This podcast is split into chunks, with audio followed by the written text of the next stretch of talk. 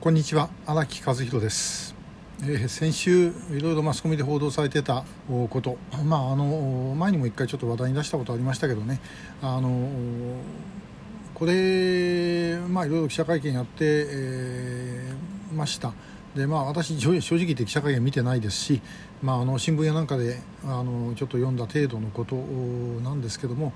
改めて思いますこれはもうみんな知ってたことですよね基本的には。で報道されていて、え、そして、まあ、報道っても週刊誌などで報道はされていても まあ要はあの大手のマスコミは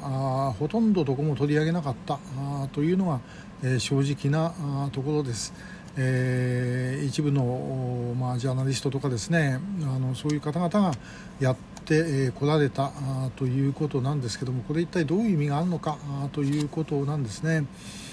えー、みんなで赤信号をみんなで渡れば怖くない、ということで今このジャニーズ事務所の問題っていうのは、えー、あちこちで言ってますけどもこれまで報道してこなかったマスコミでですね、えー、どれくらいちゃんと反省したんでしょうかね自分たちはもう分かっていましたけども言ってませんでしたって正直に言ってもらいたいというふうに思います。で、えー、これあの拉致問題でですねもう若い方はご存じないと思うんですけどもかつては 北朝鮮のことをですね、えー、マスコミが報道するとき、えー、北朝鮮、かっこ朝鮮民主主義人民共和国っていうふうに新聞は書いてました。えー、テレビはアナウンサーが言うときにですね、えー、最初の1回だけですけども北朝鮮、朝鮮民主主義人民共和国っていう言い方をしました。でそれだったら韓国のことを言うときにですね、えー、韓国大韓民国っていうふうに言わなきゃいけないはずですがそれは言わない北朝鮮だけそういうふうに言っていたんですねこれどうしてかっていうと、まあ、朝鮮ソ連が押しかけてきて 邪魔されるのが怖かった。えー、ということに尽きると思います。これ別に朝鮮総連がやったのはマスコミだけじゃなくて、それこそあの国税、にもですね押しかけて、でそれによってあの裏取引を国税と朝鮮ソ連の間でしてしまったということすらかつてはあったわけで、まあ、そういうようなものなんですね。でこれはですねあのいろんな意味があります。でもちろん ちゃんとそういうのをですね、え、振り切ってあの報道をするべきではあるんですけどもそれ完全にやるってことはおそらくできないと思います。私がもうマスコミの中にいたらばとてもそんなことできないだろうと、え、思うんですね。これはもう本当に首をかけて、え、やるしかない。で、えー、それをあえて、えやるというのはもちろんこれも称賛されるべきなんですけどもで逆にですねそういうふうにはなかなかできないもんなんだっていうこともそれは考えておいた方がいいですよね。でみんながですね報道するようになってからいや俺はもう俺が一番最初に報道するんだみたいな形でですね突然あの大騒ぎをすると。言ってあまりにも卑怯というか恥ずかしいというかそんな感じがするんですよね、それじゃいけないと思います、だからもうできる自分たちのできること、報道というのは限界があるんだということと、その一方で、それでもなおかつやる人というのは偉いというふうにですねあの、まあ、そういうふうに思うべきじゃないだろうかと思うんですね。